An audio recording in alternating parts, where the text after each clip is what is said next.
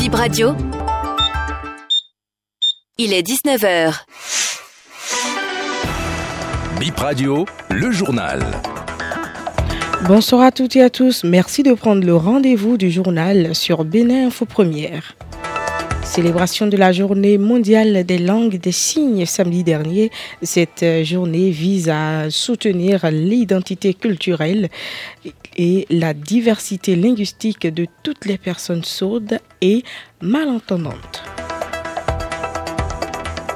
Démarrage demain de la Coupe d'Afrique des Nations de Maracana à Grand Popo. Neuf pays sur les 14 attendus sont déjà sur place. Le samedi dernier, c'était la journée internationale des langues des signes. Le réseau des associations des personnes handicapées n'est pas resté en marge de cette célébration. On écoute Théodule Bagan, président du réseau. La communication est indispensable pour que nous vivions en société. Et pour que notre communauté se développe, notre Bénin se développe, il faut bien que chaque acteur, chaque personne se sente vraiment acteur du Bénin. Alors de ce fait, il fallait qu'on marque la langue des signes à travers la célébration de cette journée. Voilà, donc le, thème de cette journée est focalisé sur l'inclusion. L'inclusion est comme le ferment, ce qui va lever la pâte. C'est grâce à l'inclusion que nous pouvons vraiment, tout le monde sera embrasé et tout le monde pourra communiquer l'un avec l'autre. Nous on dit signer. Que quand, quand tu parles pas là, comme je parle comme ça, ceux qui n'entendent pas, eux, ils font des gestes. Donc, ces gestes, on appelle à signer. Pour, pour, signer, il faut apprendre, vous voyez, C, D et aussi communiquer. Et c'est grâce à ça que nous pouvons parler de l'inclusion. Si on n'arrive pas à communiquer, on ne peut pas parler de l'inclusion. C'est vrai que déjà à la maison, chaque famille trouvait toute la manière de communiquer avec son enfant qui n'entend pas, qui ne parle pas. C'est sûr. Mais il y a aussi des langues, comme on parle le français, qui sont des langues déjà validées à l'international, que tout le monde pourra parler. Comme ça, même si vous allez quitter votre maison, vous allez au marché, on pourra vous écouter et on pourra vous comprendre parce que vous avez, vous avez étudié cette langue-là.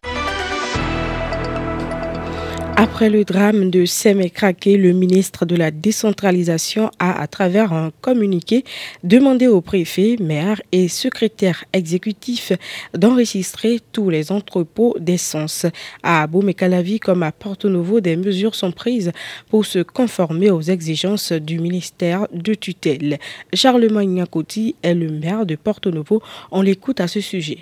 Nous avons pris des dispositions et on a contacté tous les chefs quartiers puisqu'ils sont les mieux placés pour savoir là où se mènent de pareilles activités, surtout là où se fait l'entreposage des stocks d'essence. Donc euh, là, tout à l'heure, le point, ils vont nous faire le retour. Donc on attend le retour dans la journée pour pouvoir faire le compte. Pour le moment, on n'a pas encore le retour parce que les CA travaillent avec les chefs quartiers pour faire le point. Donc nous attendons leur retour tout à l'heure. D'ici demain, on, on, fera le point au ministre.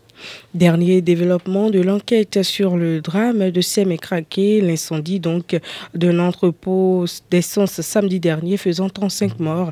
On suit les précisions de Rachida Oussou. À l'étape actuelle de l'enquête, la justice auditionne, apprend Bip Radio. Pour le moment, aucune interpellation selon nos informations. Les investigations entamées depuis samedi dernier se poursuivent. Parallèlement, une procédure est en cours pour l'identification des personnes décédées calcinées dans cet incendie. Depuis samedi, des familles se font enregistrer dans le cadre de prélèvements à effectuer pour l'identification par test ADN. Des spécialistes s'attellent pour que les corps soient restitués aux familles, détaille une autre source. Dans un communiqué publié dans la soirée du drame, le procureur près le tribunal de Porto Novo, Aboubaki Adam Bonglé, rapporte que selon des témoins, le feu a probablement pris lors du déchargement de sacs d'essence appelé Bombo. Une cellule de crise est installée pour renseigner les parents des victimes et recueillir les informations pouvant permettre de faire avancer l'enquête, informe le procureur dans cette note. 24 heures après l'incendie, Bip Radio est reparti sur les lieux. Le constat de Aserabalo. À l'entrée de l'entrepôt incendié, deux agents de police croisaient cette soirée du dimanche. Ils y sont pour surveiller le lieu du drame. Le périmètre de sécurité est délimité à la différence du samedi dans la mi-journée lors de notre passage. Maintenant, la devanture est barrée par un ruban de balisage rouge et blanc. Donc, pas possible d'y accéder. À l'intérieur de l'entrepôt, de loin, tout paraît rangé. Les voitures, les tricycles et les motos calcinées ne sont plus au sol. La porte métallique a été rangée dans un coin. La rue est calme. La population qui s'était massée devant le site aux premières heures du drame a disparu. Seuls les quelques motocyclistes de passage dans la rue jettent un coup d'œil de loin avant de continuer leur chemin. Deux employés de la société JNP placés sous mandat de dépôt. Ils sont en détention provisoire dans une affaire de vol de carburant. Pas encore de date pour le procès. La Coupe d'Afrique des Nations de Maracana s'ouvre demain à Grand Popo. Neuf pays sur les 14 attendus ont déjà foulé le sol béninois. La constitution des poules a eu lieu hier dimanche. Ce lundi, ils ont procédé à la visite des aires de jeu. Elias Benzin est membre du comité de normalisation de la Fédération béninoise de Maracana. Il revient sur les spécificités de la compétition.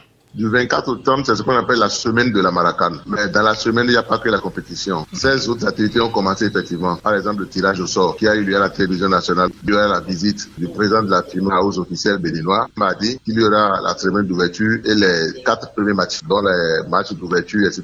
Euh, déjà, il y a la Côte d'Ivoire, le Cameroun, le Togo, le Mali, le Burkina Faso, une partie du Canada est déjà là, une partie de la France aussi. Il y a une partie du Gabon aussi, une partie du Sénégal aussi qui est là. Et sur les 14, déjà 9 sont déjà là. Ce n'est encore jamais arrivé que pour la Coupe d'Afrique, euh, on l'organise euh, en dehors d'une capitale. C'était Abidjan, c'était Lomé, c'était Bamako, c'était Niamey, c'était Ouaga. Ça a été Cotonou en 2013, mais cette fois-ci, c'est Grand Popo. C'est une spécificité. La deuxième, c'est que pour la première fois de son histoire, la Coupe d'Afrique de Maracana se joue sur gazon synthétique, comme c'était prévu. Et désormais, ça va être euh, sur du gazon synthétique. Donc, c'est Cotonou qui lance cela. Le Conseil des ministres se tiendra demain 26 septembre 2023. Ce décalage de la rencontre gouvernementale est dû à la célébration mercredi 27 septembre 2023 de la fête de Maouloud. C'est la fin de cette édition. Merci de nous avoir suivis. On se retrouve dans quelques petites minutes pour le rappel des titres.